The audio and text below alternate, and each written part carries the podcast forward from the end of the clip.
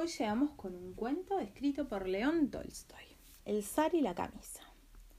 Eras una vez un zar que estaba muy enfermo. Un día anunció a sus súbditos, daré la mitad de mi reino a quien me cure. Entonces todos los sabios se reunieron para tratar de curarlo, pero ninguno supo cómo hacerlo. Uno de ellos, el más anciano, les dijo que tenía la solución. Si encuentran un hombre feliz sobre la tierra y le ponen su camisa al zar, éste recuperará su salud el zar ordenó a sus emisarios buscar por todo el mundo a un hombre feliz. Ellos recorrieron todos los países, pero no hallaron lo que buscaban.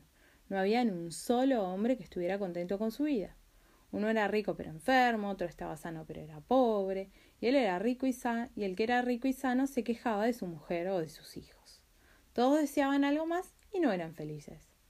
Un día, el hijo del zar pasó por delante de una humilde choza y oyó su interior a alguien que exclamaba Gracias a la vida que he trabajado, he comido bien y ahora puedo acostarme a dormir. Soy feliz. ¿Qué más puedo desear?